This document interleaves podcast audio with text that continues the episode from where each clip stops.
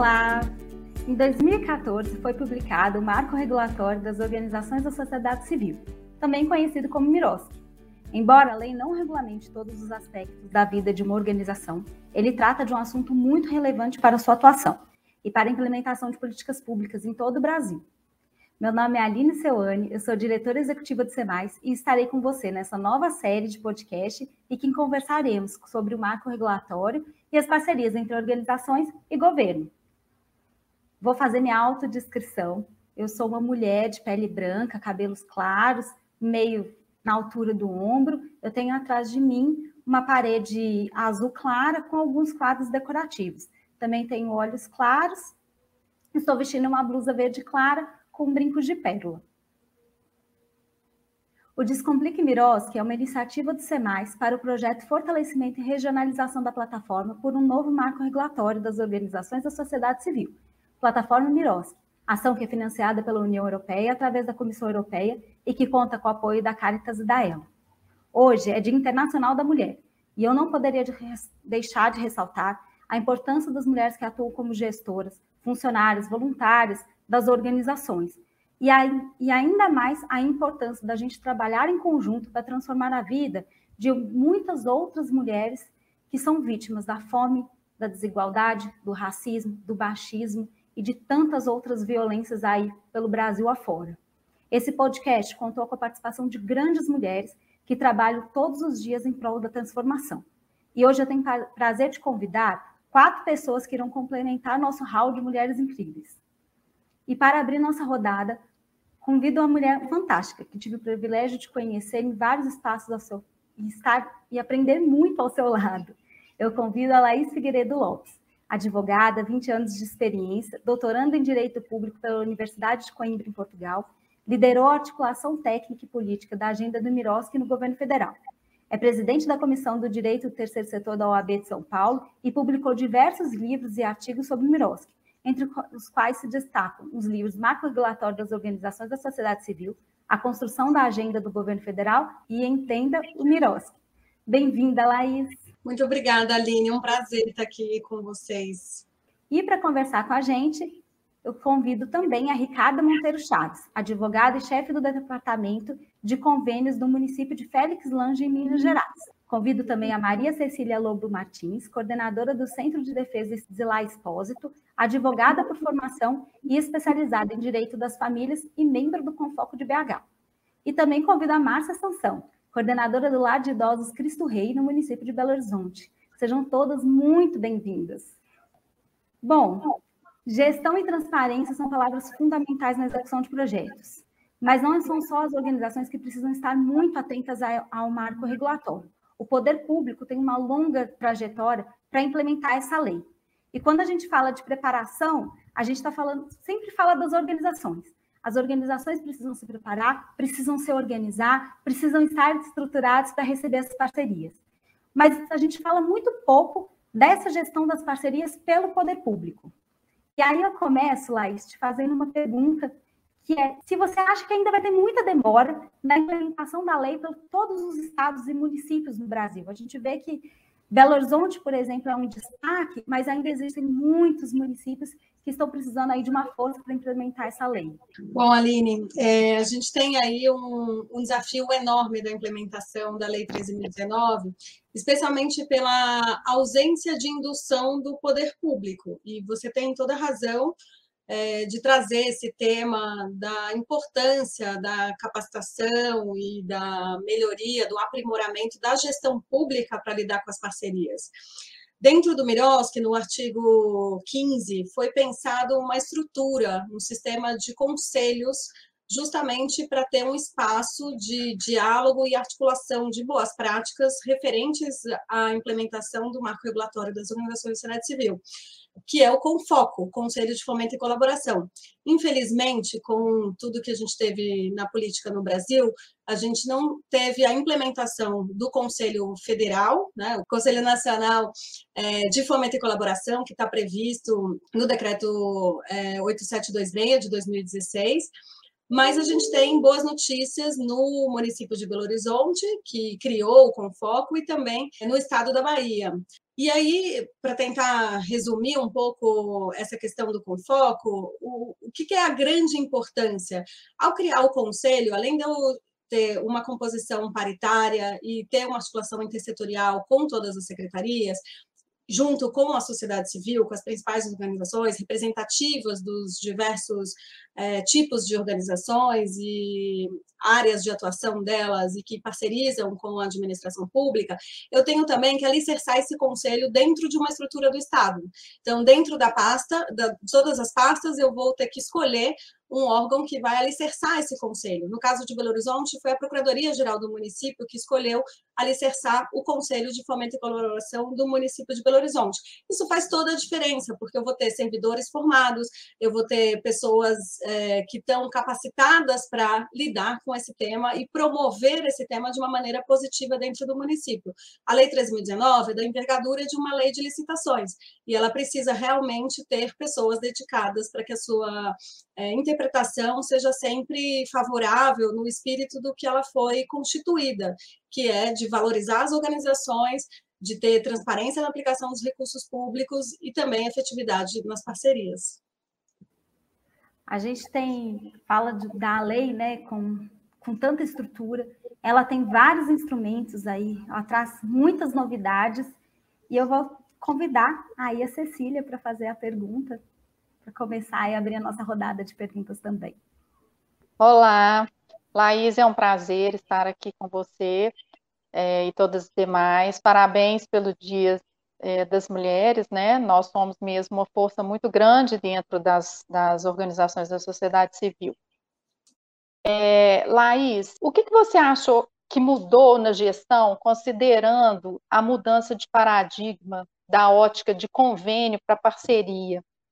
Você vê assim alguma mudança, ah, tanto do ponto de vista da, é, do ente público, né, do Estado, e, e também para com as OSCs, você vê assim uma, uma, uma mudança, é, você tem uma noção de que tem uma mudança nesse sentido? Ou continuamos com isso, com essa ótica do convênio? Cecília, muito obrigada pela pergunta, porque no fundo, nos lugares em que a gente não percebe a mudança, são os lugares onde a gente simplesmente trocou o nome, mudou de convênio para termo de fomento, termo de colaboração, e passou a exigir mais coisas. Então, realmente, é, mudou para pior. Né? Mas a lei, ela propõe uma racionalização de procedimentos. Então, por exemplo, ela propõe uma inversão de fases, ela propõe que é, os documentos de habilitação da organização só sejam analisados depois de que seja aceita a proposta. Isso diminui a quantidade de documentos que a organização tem que apresentar e, consequentemente, a quantidade de documentos que a administração pública tem que analisar. Mas quando a administração pública pede tudo junto, ela está duplicando o seu trabalho e duplicando o trabalho das organizações, sem fazer a racionalização de procedimentos que a lei propôs.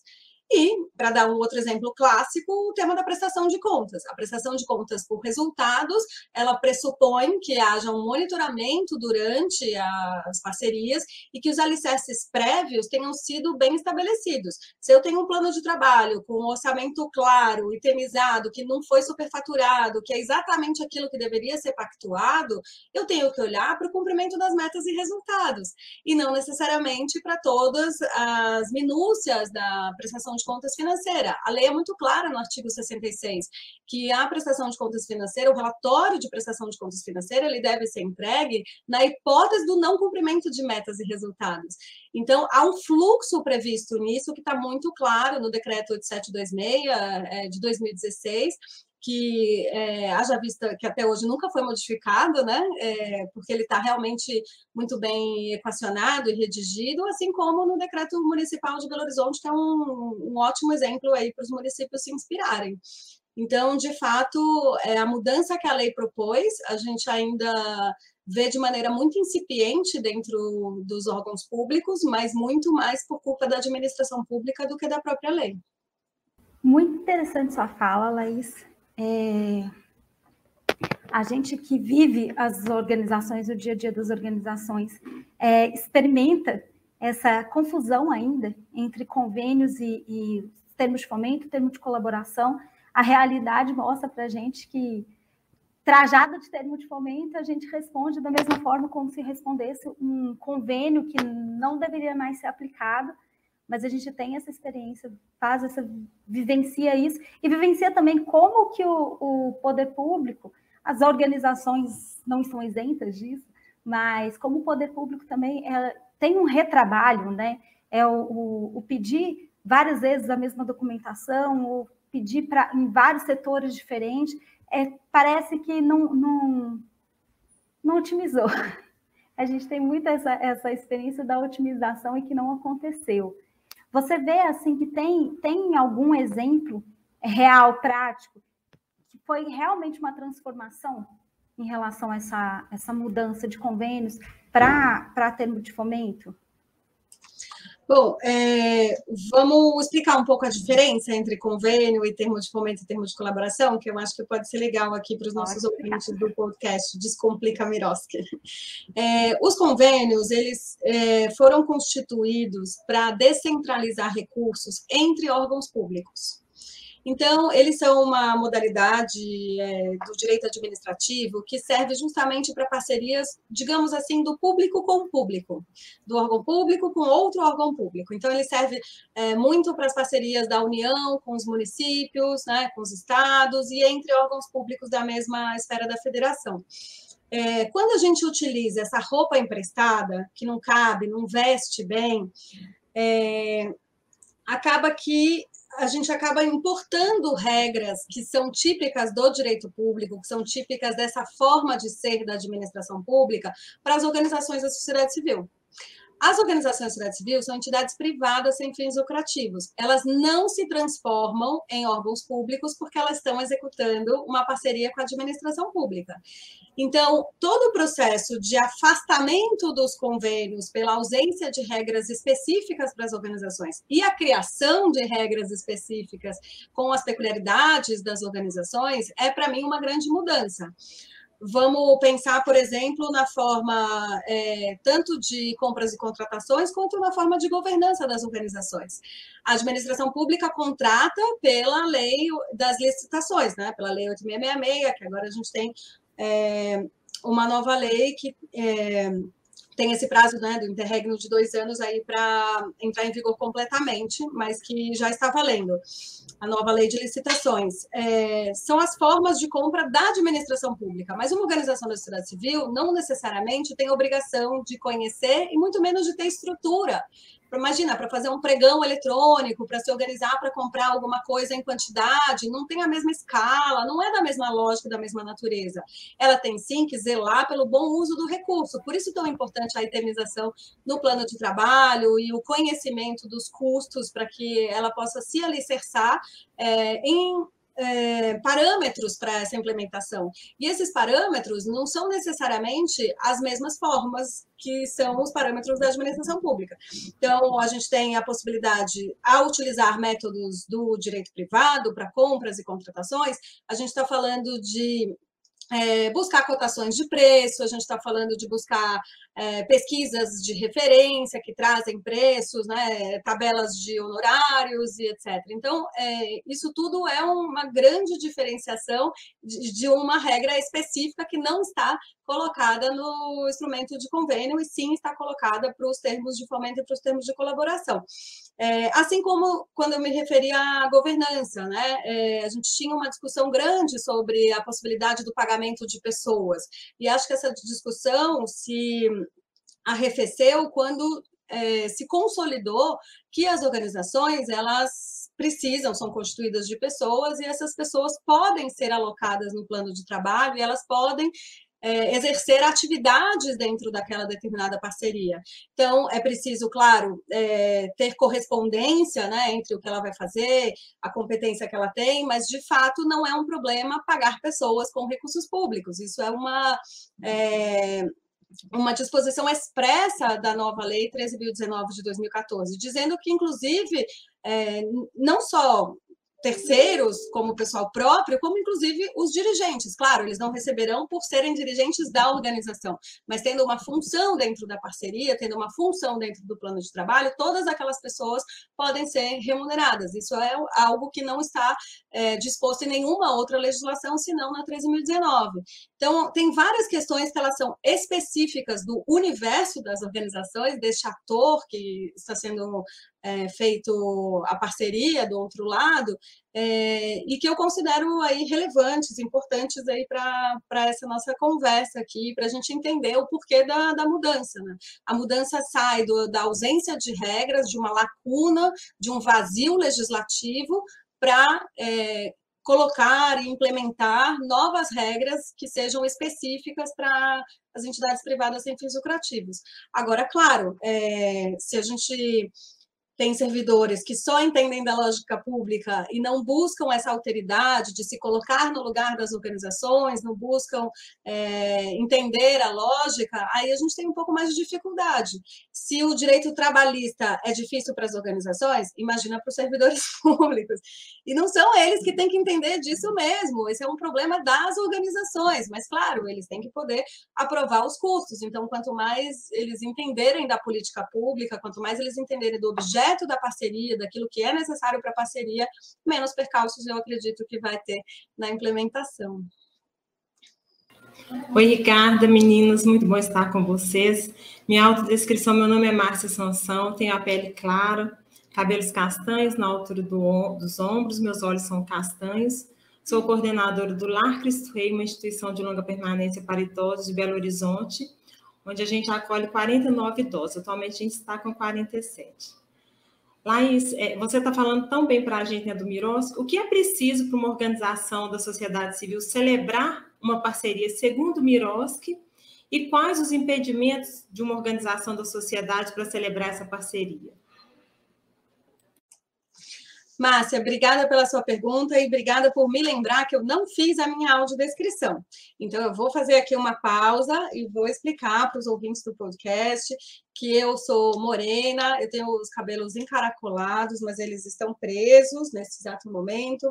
É, eu uso brincos de palha grande, do, é, redondos, em círculo, né? Estou com uma camisa é, de cor vinho, e atrás eu tenho uma estante de livros que eu resolvi organizar de forma cromática. Arrumei os livros todos na ordem das cores, né?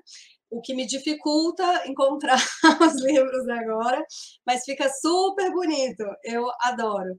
Na verdade, é preciso conhecer a capa do livro, lembrar de como é o livro para poder encontrar ele de novo. Não é nada acessível, mas é, foi uma diversão num dia é, de bastante tensão aí no meio é, dessa crise sanitária tão difícil que a gente ainda né, vive, mas que passou momentos ainda piores no começo, né? Então, obrigada, Márcia. É... Vamos lá. Eu esqueci a sua pergunta. O que é preciso para uma organização da sociedade civil celebrar uma parceria, segundo Miroski, e quais os impedimentos? Tá bom. É... Durante o processo de construção da lei, a gente tentou, todo mundo que estava envolvido, né? A gente tentou muito beber na fonte das legislações específicas anteriores, é, nas experiências, nas práticas dos gestores públicos e das organizações de sociedade civil, dos advogados, consultores jurídicos, públicos e privados, que é, conheciam sobre o tema. E, no geral, é, essas alterações de estatuto para deixar a organização pronta é, para uma eventual parceria, como era a lógica da lei das UCIPs, né, do certificado que é otorgado pelo Ministério da Justiça, era uma lógica que se tentou evitar. Mas ainda assim, na negociação é, dentro do Congresso Nacional, é, isso é importante dizer também, a lei ela não é necessariamente a lei que foi produzida e construída dentro do grupo de trabalho na Secretaria-Geral da Presidência com participação da sociedade civil, mas ela é uma dialética desse processo legislativo, ela é fruto desse debate dentro do Congresso que soma as proposições que foram feitas ali naquele grupo de trabalho interministerial com o, os debates é, públicos e as, os subsídios que foram trazidos para o processo. Em suma, temos três cláusulas estatutárias necessárias para serem adaptadas. É preciso dizer que a organização ela tem objetivos é, de relevância pública, né, é, que normalmente podem ser interpretados a partir dos objetivos que ela tem, mas na hora de alterar o estatuto, se você for alterar o estatuto, já deixe isso claro com a letra da lei. É, por outro lado, ela tem que observar as normas brasileiras de contabilidade, isso tem que estar expresso dentro do estatuto, e também, é, no caso da prestação de contas, né? E também, por último, a cláusula de dissolução, que precisa constar que na hora de. É, encerrar a organização, o patrimônio deve ser vertido para uma outra organização que também cumpra os requisitos da Lei 13.019. Isso é importante dizer que assim, a organização da sociedade civil não é um título, não é um reconhecimento público, não é uma burocracia que o Estado precisa é, criar um procedimento para reconhecimento. Então, isso também é uma das vantagens da Lei 13.019 de 2014, porque ela abarca, ela colhe todos os tipos societários que estão presentes dentro do campo da sociedade civil organizada, notadamente as associações, as fundações, as cooperativas, incluindo as cooperativas sociais e as organizações religiosas. Claro que dentro do aspecto de interesse público que ela eventualmente possa exercer. Então, não importa exatamente o tipo societário, tem algumas cláusulas estatutárias, mas importa sim a legitimidade dessa organização. O que, que ela já fez antes? Onde foi que ela já atuou naquela área que ela pretende trabalhar junto com a administração pública? Qual é a experiência que ela tem de atuar com os idosos, como que ela entende, como que ela está integrada ao Sistema Único de Assistência Social. E aí, para cada área de atuação, a gente vai somando questões que são da política setorial, sendo necessário pelo Miroski, além das questões é, estatutárias, experiência, existência prévia, Aqui um ponto, existência prévia muda, se é município, estado, Distrito Federal ou União. A gente está falando de ter um ano de CNPJ ativo para o município, ter dois anos para o Estado e para o Distrito Federal e ter três anos, no mínimo, para a União. Entendendo que a organização precisa ter um pouco de vida antes de, é, de acessar e de parcerizar com a administração pública é, para além do que se soma nas políticas setoriais. No caso do SUAS, por exemplo, que eu estava citando, existe uma resolução do Conselho Nacional de Assistência Social, resolução número 21 de 2016, é, que menciona é, não só o artigo é, que trata das organizações de assistência social na LOAS, na Lei Orgânica de Assistência Social, mas também a necessidade de inscrição no Conselho Municipal de Assistência Social e a inscrição no cadastro de entidades de assistência social que é gerido pelo Ministério. As vedações estão todas ali no artigo 39, eu não vou entrar muito no mérito, mas basicamente ficha limpa é o que se requer de uma organização da sociedade civil que vai parcerizar com a administração pública. Olá, Laís. Olá, meninas. Tudo bem? Gostaria inicialmente de parabenizá-las pelo Dia da Mulher, né, pelo nosso dia, um dia muito importante apesar de que todos os dias também são nossos dias, mas eu gostaria de iniciar parabenizando. Eu vou fazer a autodescrição, a minha autodescrição. Eu sou uma mulher de pele branca, olhos claros, cabelos ondulados, visto uma blusa cor-de-rosa. Atrás de mim há uma parede verde, metade branca, com as bandeiras do estado, do município de Felizlândia e do Brasil. É, Laís, é, eu gostaria também de agradecer sua presença e sua disponibilidade em compartilhar com a gente sua experiência e seu conhecimento, que eu tenho certeza que sempre vai nos inspirar, porque o município aí de Belo Horizonte ele é um município que se destaca né, na questão do Miroski, E todos os dias, pela minha experiência aqui no município, que é um município pequeno, eu aprendo novas questões relacionadas ao Miroski numa simples conversa. Eu, eu, eu sinto que é de grande valia essa conversa nossa aqui. E Laís, eu queria te perguntar, aqui no nosso município, a gente tem algumas dificuldades relacionadas à publicidade. Às vezes a gente cumpre o requisito formal das publicações dos editais, mas a gente percebe que não alcança todas as entidades, que são às vezes muito pequenas, mas que já têm um tempo de experiência, de atuação.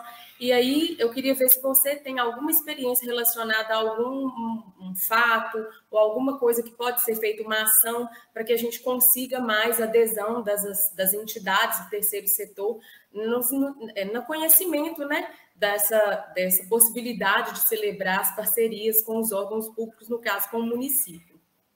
Obrigada, Ricarda, pela pergunta. Também estou muito feliz de estar aqui hoje com vocês. Acho que a gente tem várias coisas na sua pergunta. Uma delas que me chama a atenção ao te escutar é pensar que o Miroski descortina questões que estão no cotidiano da administração pública, que não foi o Miroski que criou, que não foi o Miroski que é, dispôs, mas ele acaba impulsionando para que a gente converse sobre isso. Nosso querido Tomás de Aquino, que foi o procurador-geral do município é, e com quem eu tive a honra de trabalhar no município de Belo Horizonte, ele brincava com a gente que é, a maior, é, o maior feito do Miroski foi fazer a administração pública conversar sobre o terceiro setor. Então, um pouco esse espírito eu queria trazer aqui para você, porque quando a gente fala de que a administração pública precisa é, se capacitar, né? É, promover capacitações. Ali no artigo 7 a gente tem uma previsão de capacitação. Será que a gente precisaria ter na lei escrito que precisa capacitar? Se já existisse capacitação, talvez não.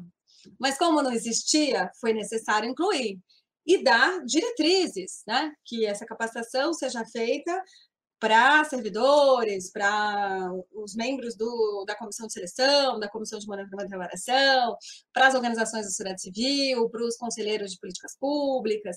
E nesse espírito, é, a gente sempre defendeu a ideia de que essa capacitação ela deve ser, inclusive, conjunta. A gente precisa ter formações em que coloquem as pessoas em contato para que a gente possa discutir as questões. É, então, quando a gente fala da como que eu posso atrair mais as organizações, como que é o relacionamento? Essa não é uma questão necessária, necessariamente que vem da lei, né? Mas como que é o relacionamento da administração pública com a rede do, daquele município? Já teve seminário? Já teve alguma conversa? É, dicas, por exemplo, tecnológicas, tem várias. É, o próprio portal de parcerias de Belo Horizonte é um, uma coisa super interessante porque reúne num lugar só todas as informações e não faz com que as pessoas tenham que ficar procurando, porque as, as, as não são é, como são as pastas da administração pública, elas não funcionam por caixinhas. Então, uma mesma organização vai trabalhar com o idoso, mas também vai ter projetos na área, pode ser, né, na área de criança e adolescente, quer fazer um projeto na área de cultura, também tem um projeto na lei de incentivo ao esporte. Então, ela pode estar interessada em vários tipos de editais diferentes. Se você já centraliza isso, como é a lógica é, dos portais de transparência em geral, né, você já provê mais informações aos administrados, aos interessados. É, Existe uma ideia muito boa que a, a CGU implantou há anos atrás, que era é, que as pessoas se cadastravam no sistema push da CGU para saber, então, se eu, nesse momento, estou morando no município de São Paulo, então eu vou lá e cadastro que eu quero saber todos os recursos que chegam no município de São Paulo. E automaticamente vem no meu e-mail. Então, imagina, uma ferramenta dessa seria excelente se toda vez que chegasse o edital, você mandasse para o e-mail das organizações, né? É outro tipo de relacionamento. Ah, ela, mas a gente é muito pequeno, não tenho recursos para fazer isso. Vamos fazer uma lista de e-mails, vamos criar um grande e-mailing, vamos fazer uma ação de comunicação e mobilização para conseguir construir isso junto com as organizações. E acho que essa pergunta é muito importante para ser feita para as organizações do município é, o, que, o que a gente pode fazer para melhorar? O que falta para que a gente possa aprimorar o nosso relacionamento? claro, é, capacitações, seminários, diálogo, conversa, ferramentas de comunicação, tudo isso é, são escopos né, de ideias aqui interessantes e importantes.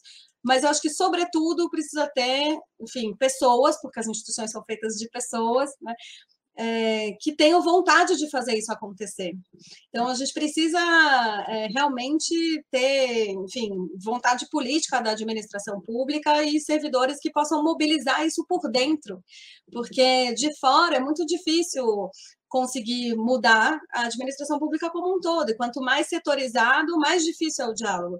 É, se a gente pensar né, na necessidade intersetorial uma secretaria de assistência é muito diferente da secretaria de cultura. O seu público é diferente, as, né, as pessoas que são os beneficiários da política, é, as gramáticas são outras, as, o jeito da, de lidar com as questões.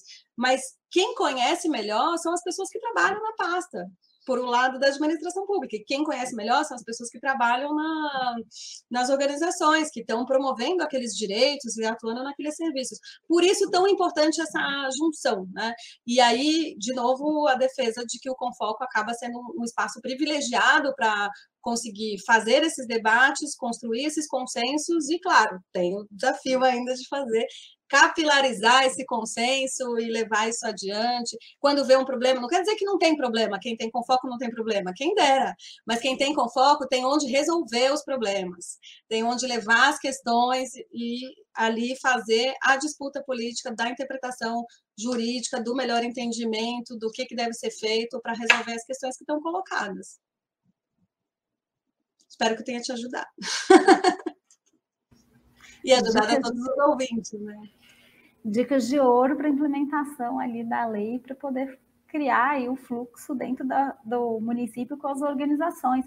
A talvez assim, é talvez até um grande é isso, uma lista de transmissão de WhatsApp, Telegram, sabe? Usar as ferramentas que existem, porque às vezes não é que, ah, mas a gente precisa contratar uma ferramenta vai custar muito caro para a prefeitura, mas o que está disponível, que é público, que pode ser utilizado e que não tenha nenhuma uma questão envolvida, porque a gente está falando é, de como dar mais publicidade a algo que já é público. Então, não é uma informação confidencial que precisa ser tratada de uma maneira diferente, né? Então, acho que a gente pode usar das ferramentas de comunicação e construir isso sempre junto com as organizações, pode é, facilitar o trabalho dos municípios menores. Pois é, e a comunicação é a chave, eu acho que para alcançar mesmo. E o Confoco pode ser também uma ferramenta de, de multiplicação, né? Os conselheiros do Confoco podem aí pelo WhatsApp sair mandando a informação de que, ó, vai abrir um edital, fiquem atentos, isso é bem bacana também. Podem ser os multiplicadores. Cecília, pode fazer essa pergunta. É, em primeiro lugar, eu queria fazer minha descrição. Eu peço desculpas por ter esquecido, nervosismo mas eu sou uma, uma pessoa clara, com cabelos escuros, estou com uma blusa azul estampada, e atrás de mim tem uma estante branca com livros. Não está tão colorida como o da Laís, mas, enfim. É... Laís, é, o Miroski, ele foi literalmente um marco em nossas vidas, né? Nós, como organização, é, organizações da sociedade civil. O Centro de Defesa de Lá Exposto, neste mês de, de março, ele completa 30 anos. É, eu estou lá desde o segundo ano de vida do Centro de Defesa. Então, eu já passei por muitas coisas. Nós já passamos por muitas fases, né? E, e aí eu te pergunto o seguinte: você acha que a implantação né, ainda do Miroski é ainda um desafio é, tendo em vista que o governo federal, né, este governo federal, ele fez questão de demonizar as parcerias com as OSCs, né, como eles chamam ONGs, né, e existe uma, uma estatística de quantos estados ou municípios que fizeram esse decreto para adequação ao Miroski? Bom, Maria Cecília, é, até quando a Aline falou no começo, é, é, engraçado isso, que tem muita gente que apresenta é, a nova lei 13.019 de 2014 como marco regulatório das organizações de sociedade civil, como Miroski, e muitas vezes fazendo a ressalva de que essa lei não cobre todas as questões que impactam as organizações, porque ela trata das parcerias com a administração pública. Mas, na verdade, na verdade, o Miroski é uma agenda política. Antes de ser uma lei, é uma agenda regulatória de busca de um ambiente mais favorável à existência das organizações. E por isso, sim, a confiança, a valorização das organizações está na centralidade dessa agenda. A agenda normativa, é, né, essa, é, esse debruçar sobre as questões legais eram necessárias pela ausência de regras, pela necessidade de retirada de obstáculos. Por exemplo, no caso da questão da remuneração de dirigentes, é, e remuneração de equipe de trabalho como um todo, oito atos normativos foram modificados. Não foi só a lei 3019. Teve que ter sido modificada a lei tributária, foi modificada a lei do SEBAS, foram vários, foram decretos, foram, assim, foram muitas modificações para que a gente conseguisse harmonizar isso no sistema jurídico. Então, se por um lado existia esse eixo normativo, por outro a gente tinha também um eixo institucional entendendo que era necessário criar uma estrutura, uma arquitetura institucional que justamente pudesse promover essa valorização que a gente está aqui conversando. E, claro, é, desde 2016, né, desde o golpe da presidenta Dilma, a gente não tem nenhuma estrutura no governo federal que possa impulsionar isso. Então, acabou todo o processo de indução positiva desse, é, desse tema. E aí o que a gente vê é, de fato, um, uma implementação truncada, sem apoio, né? sem uma indução positiva. Por isso que acaba. O Belo Horizonte não é só um grande case, porque teve Tomás, teve Laís. Não, é um grande case porque teve vontade política da administração pública que fez todo um, um trabalho é, de promover isso dentro da administração pública. Então, tem um clima positivo, tem um clima de resolver problemas, tem um clima de reconhecer os problemas e buscar as soluções, e, e isso muda tudo, né? Porque a grande autoridade, a alta gestão, influencia o que os servidores vão fazer. Então, isso é fundamental. O número de decretos não necessariamente diz sobre a implementação. Porque ter um, um decreto ruim é melhor não ter.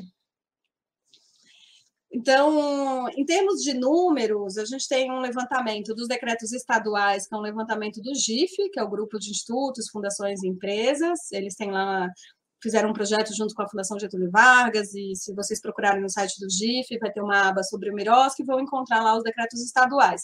E no caso do, dos decretos estaduais, o OSC Legal, é, o Instituto OSC Legal, tem um levantamento de uma média de uns 500 decretos. Né?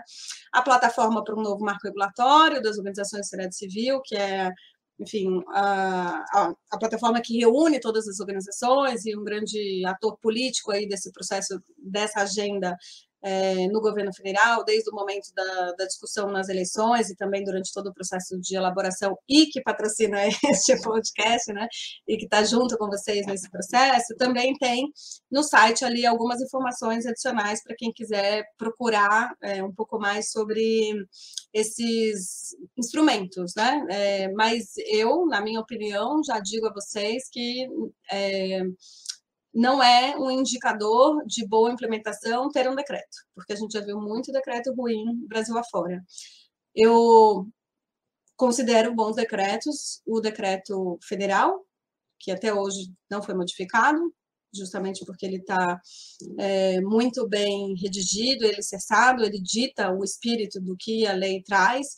Então, todos os problemas que eu coloquei aqui no começo, o fluxo de prestação de contas está dito lá, é, as questões da inversão de fases, da habilitação jurídica posterior à, entrega das coisas da, da aprovação da proposta, é, a posição dos métodos de dos métodos privados do setor privado para compras e contratações, enfim, todas essas questões estão colocadas ali, estão muito bem é, redigidas por um grupo de advogados da União, é, junto com a, a nossa equipe lá na Secretaria Geral da Presidência da República e outros órgãos, é, que trabalharam muito duro ali para tentar manter na no, na norma é, o espírito do que estava por trás da sua elaboração.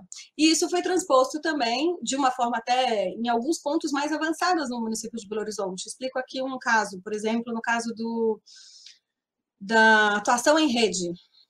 Atuação em rede é um tema que o Miroski trouxe como novidade e a despeito da lei não dizer que ela deve ser definida, decidida no começo, é, ou seja, no momento do edital, do chamamento público, no âmbito federal, na discussão, se pactuou e se entendeu que era o momento em que deveria se decidir, porque era o momento onde se faria a verificação da habilitação dos cinco anos de existência, que é um prazo maior do que os outros que não seriam é, feitos pela forma de atuação em rede. No caso do município de Belo Horizonte, a gente aprimorou um pouco mais. A gente colocou que era é, a atuação em rede, no caso do, da administração pública chamar pelo edital, mas também se a organização quiser propor. Porque a administração pode ter esquecido de propor e a organização pode achar importante. E ela pode propor isso é, concordando aí na, nas discussões que o melhor momento realmente é no começo. Mas, enfim, até há quem, é, quem discuta que poderia ser a qualquer tempo, né, que poderia se estruturar diferente, mas conhecendo os tempos e as burocracias da administração pública, é, parece que faz muito sentido. Então, isso para dizer que, assim, a gente tem bons exemplos de bons decretos, e, e, não necessariamente a gente precisa inventar roda nesse sentido. Eu acho que a gente tem que quebrar a cabeça muito mais é, no conhecimento do território em olhar de fato para dentro da casa, entender, afinal de contas, qual é o meu diagnóstico, quantas parcerias eu tenho, quais são as secretarias que mais parcerizam, como é que está o tecido associativo deste município. Então, às vezes, as organizações nunca foram olhadas, escutadas, estão fragilizadas, é, estão ali sem conhecimento. Então, o que, que a gente pode trazer para cá para fortalecê-las? O que, que a gente pode trazer de apoio à gestão? É, enfim, se a gente pensar que os núcleos de práticas jurídicas das faculdades de direito podem se debruçar sobre o tema também para ajudar a prestar esse apoio, esse atendimento, como que as universidades, em termos da gestão, da comunicação, também podem ajudar, né? É, eu, eu, me dedicaria a, a olhar para o município como um todo, entender o município é, mais do que necessariamente gastar três anos fazendo um decreto, sendo que já tem milhares de bons exemplos, como a gente falou. O mapa das organizações foi uma ferramenta que foi criada é, hoje gerida pelo IPEA, né, o Instituto de Pesquisa Econômica Aplicada, que foi criada justamente nessa vertente que a gente estava conversando, institucional.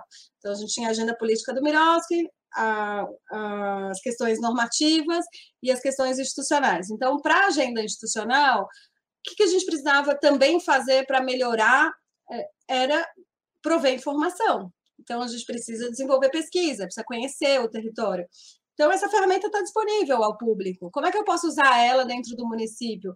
Ah, mas será que ela mapeia realmente todas? Bom, ela pode ser uma boa base de início. Será que eu não uso ela para, a partir dela, fazer uma outra pesquisa? Aí é um pouco da gente se debruçar sobre a realidade local e pensar que tipo de ferramentas a gente pode utilizar para aprimorar nesse sentido, né? para além obviamente que, claro, precisamos cuidar da norma, mas a gente precisa cuidar também das ferramentas de gestão. Eu vou deixar depois, acho que no podcast a gente pode colocar alguns links, né, de, de algumas referências, então algumas coisas que eu já falei, mas esse último agora, que é a sistematização desse processo de implementação em Belo Horizonte, é, vou deixar também ali como referência para que outros municípios possam é, refletir, e ali a gente faz uma divisão entre caixa de ferramentas e governança institucional. Então, de fato, é, tem essas duas coisas aí para a gente cuidar. Laís, você falou da questão da atuação em rede, né? Que o Miroski trouxe para a gente essa forma como legítima e eu acho que muito importante. Você acha que ainda falta um fortalecimento entre as organizações, o Estado e o município, ou você já vê hoje como o Miroski né, veio como solução para isso? O Miroski é, é enfim, é, é, uma agenda política que impulsiona a gente a, a discutir, a conversar sobre isso. E nesse processo, eu acho que a gente tem enfim, ferramentas normativas e de gestão importantes para modificar, mas a gente ainda precisa fazer muita coisa para fortalecer as organizações, e isso para além do Miroski. Inclusive, se a gente pensar para além da, das parcerias com a administração pública, digamos assim, né? É, então, enfim, a gente tem uma diversidade muito grande é, de organizações. O mapa que eu comentei tem, foi feito um trabalho belíssimo pela equipe do IPEA, é, que traçou um perfil das organizações, então tem uma publicação que trata dos dados e das informações ali, tentando tirar uma fotografia daquela plataforma que é um vídeo, né, que ela é mais ampla. E nessa fotografia, se você pensar, por exemplo, os dados é, referentes à ocupação, né, quadro é, ocupacional das organizações, é, 80, 82, 83% não tem nem. Então, é, eu esqueci o dado agora de cabeça, mas é alguma coisa como 72% não tem nenhum funcionário, é, 8%, 9% tem até um funcionário, o que soma uma média de 80% é, com como micro e pequenas organizações. Então, assim, a nossa realidade não é uma realidade de grandes organizações. Então, claro, as grandes, é, quanto mais elas puderem atuar e ajudar as menores e, e, apoiar o processo de implementação, foi isso que se pensou, porque a tendência né, dos estudos que subsidiaram o processo era de que a administração pública quisesse cada vez mais fazer menos parcerias com organizações maiores, porque dá menos trabalho, mas e o direito das organizações de também acessarem, de também experienciarem, de também aprenderem, de também atuarem naquela política pública? É também um direito legítimo. Então, é, a ideia, tem várias coisas ali que foram colocadas como forma de democratização do acesso justamente para que a gente saísse dessa lógica de só as grandes que têm a expertise, que têm o know-how, que podem fazer a parceria.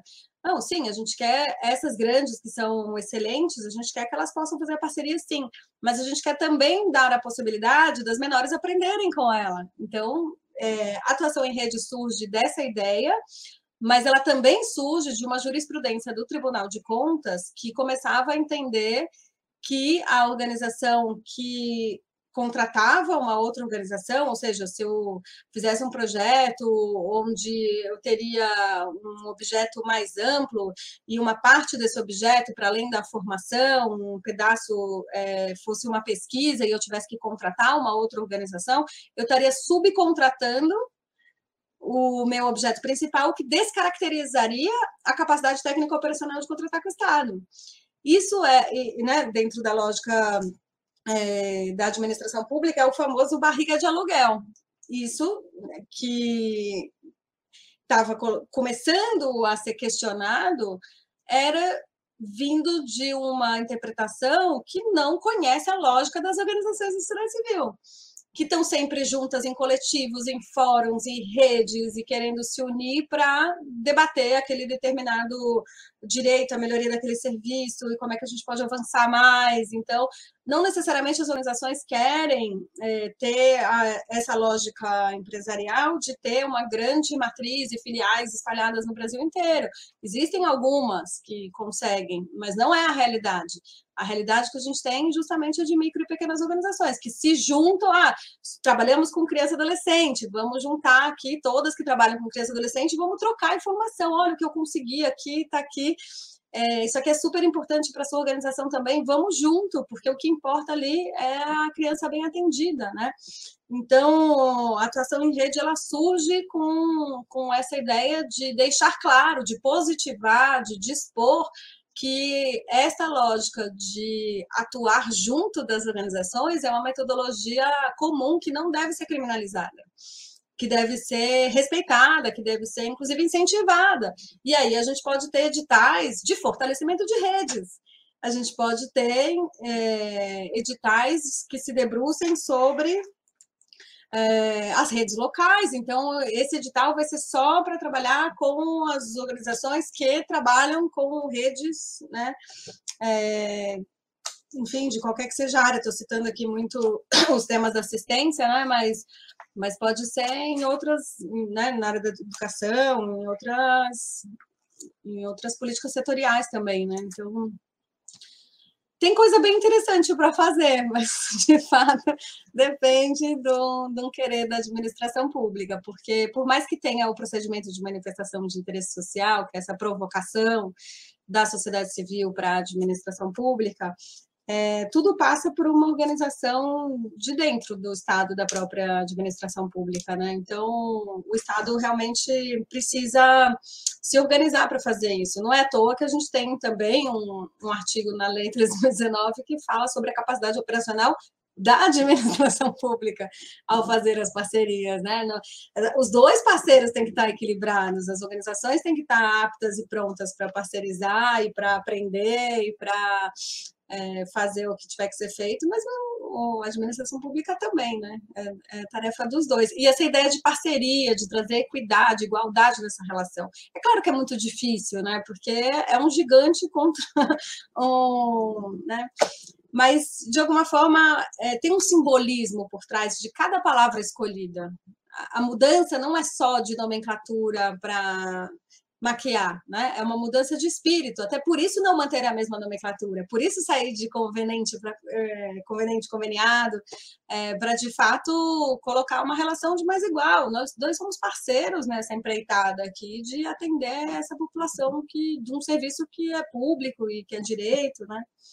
Enfim, vou deixar rodar aqui a sala um pouco, obrigada. Aline, posso fazer uma pergunta? Pode. Já que a gente está falando tanto né, dessa rede, você deve estar tá orgulhosa aí do SEMAIS, né?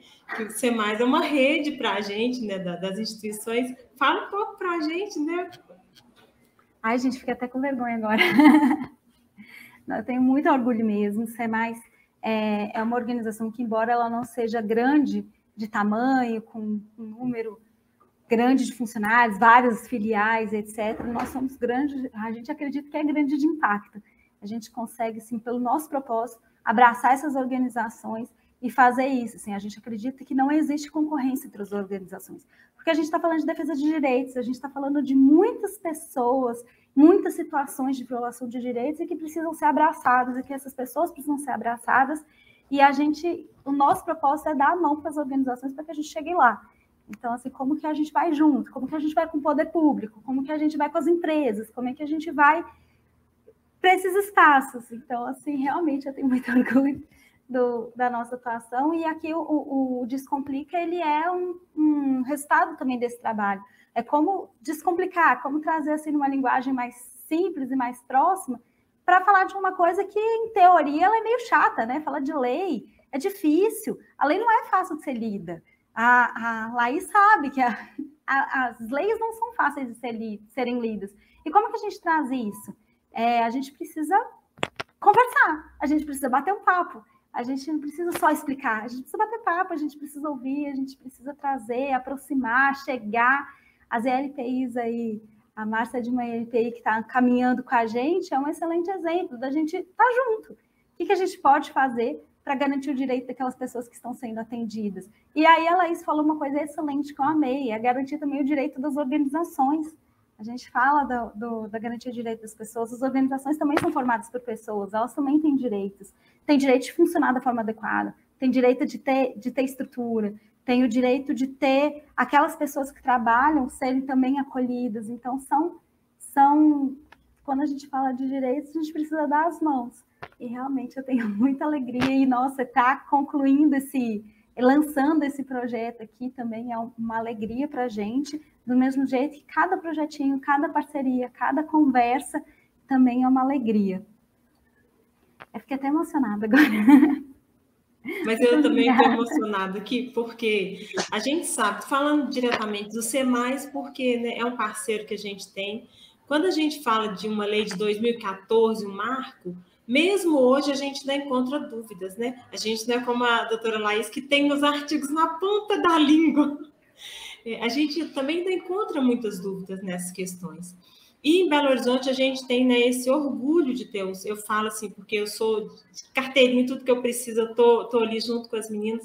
E o SEMAIS, ele veio amparar as instituições, ele veio nos ajudar, ele veio somar. É, a gente vê que é uma parceria assim. Eu não quero que um cresça sozinho, eu quero que todos cresçam juntos, né? Isso para a gente, enquanto organização do terceiro setor, que a gente encontra muita dificuldade, gente, isso assim é muito bacana, sabe? Então, assim, o SEMAIS é um elo que a gente teve, é um parceiro, assim, parceiraço, é, vamos dizer assim, que a gente encontrou, e é uma forma com que está de nos ajudar nos acalentar, nos colocar para frente. Isso para a gente também é importante. Então, esse orgulho que eu te perguntei, porque a gente também tem orgulho de estar né, né, nessa rede que a gente faz parte. E a gente vai junto. Laís, a gente está caminhando agora para o fim, mas eu queria fazer uma pergunta. É, que tem, tem uma questão da lei que, quando a gente estava lá em 2014, quando a lei foi publicada, a gente começou a falar dessa lei a gente começou a falar, a gente começou a discutir como é que implementa, como é que faz. 2017 vai entrar para os municípios, como é que a gente faz, o que, que vai acontecer, como é que as organizações se preparam. A gente sempre falando no futuro. A gente está aqui agora em 2022, com a lei implementada, com diversos municípios com a lei rodando, a nossa experiência aqui em Belo Horizonte, que aconteceu. Eu queria saber assim, a gente já não fala mais do futuro, né? A gente já não fala mais da lei do futuro, mas a gente fala de uma outra visão que é a, lei implementada, que é as coisas acontecendo, a experiência do que deu certo, do que deu errado também. E eu queria saber assim, é essa experiência do que deu certo, do que deu errado? Você que participou da escrita de cada palavra dessa lei, que estava junto, que acompanhou como essa agenda do, do da implementação da, do Miroski, o que, que você falaria hoje assim que é aquele pedacinho da lei que foi certeiro, que foi certo, que foi essencial, que foi necessário, que tem muito orgulho, vou usar essa palavra orgulho, mas de que tem muito orgulho que ela foi publicada, e também algum pedacinho assim, aquele fosse, assim, olha, hoje, 2022, tem que ser, poderia ser diferente, a gente pode pensar numa alteração, assim, esses dois itens para gente. Olha, eu já respondi muita pergunta sobre Miroski na vida, mas eu não respondi essa. É que bom, né? Sempre tem uma pergunta nova para a gente pensar. É... Eu tenho dificuldade de achar assim um dispositivo excelente, né? É...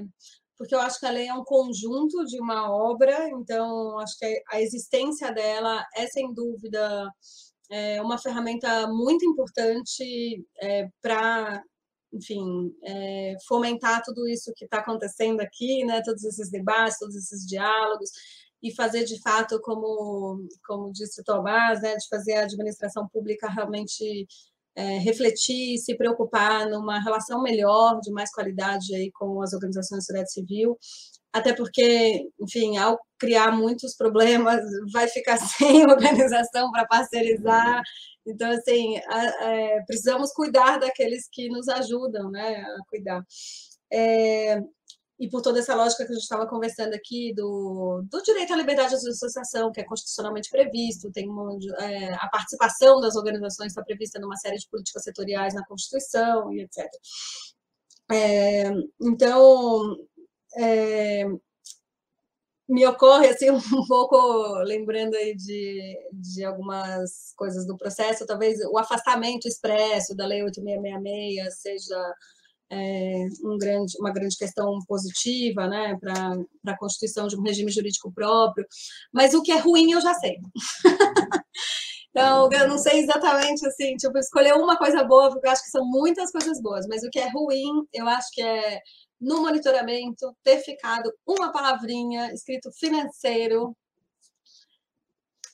é o que os servidores se apegam, né? Aquilo ali não era para estar tá ali, passou na, na, discussão, mas a lei, quando ela sai do Congresso, ela é de uma comunidade de intérpretes que é muito maior do que só de quem elaborou, e, e esse dispositivo faz com que a gente retome muitas das discussões e não faça essa racionalização do controle de resultados a partir dos controles prévios, né?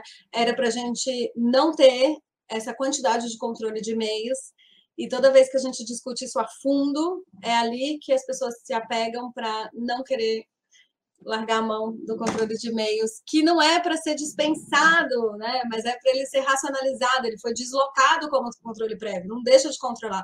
Agora, se a gente fica com controle prévio, controle de e-mails e controle de resultados, a gente só controla. Então, acho que isso é uma coisa que, em eventual possibilidade né, é, de discussão e de melhoria, eu acho que esse é um dispositivo que a gente tem que modificar. E no mais, é, enfim, eu também quero me somar uh, ao orgulho de é, conhecer o SEMAIS, eu não faço parte, né? não sou de uma organização da sociedade civil, mas como advogada nesse campo já há muito tempo, é, vejo o trabalho do SEMAIS aí como um trabalho de muita excelência, acho muito importante existir organizações como essa e que possam justamente é, fazer esse trabalho em rede, né?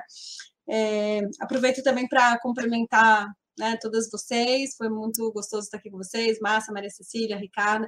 Obrigada, Paula, pela interpretação de Libras aqui para quem está é, conseguindo assistir ao vivo no, no YouTube.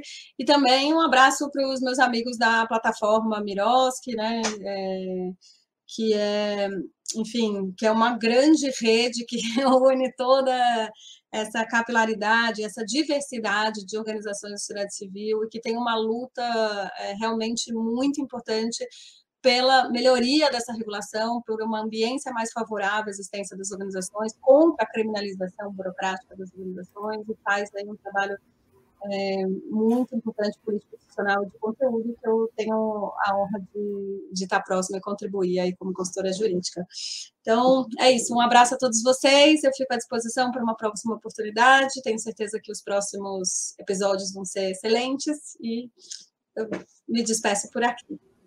Laís, você pode não fazer parte, mas você é nossa amiga. Você está junto com a gente, é nossa parceira, assim como todos vocês, Ricardo, Cecília e Márcia que são nossos parceiros, estiveram com a gente aqui no nosso lançamento do podcast. A Paula, que também é uma super parceira, ela esteve com a gente também no Encontro Nacional do Terceiro Setor e está aqui sendo a nossa intérprete. Queria agradecer a todos vocês.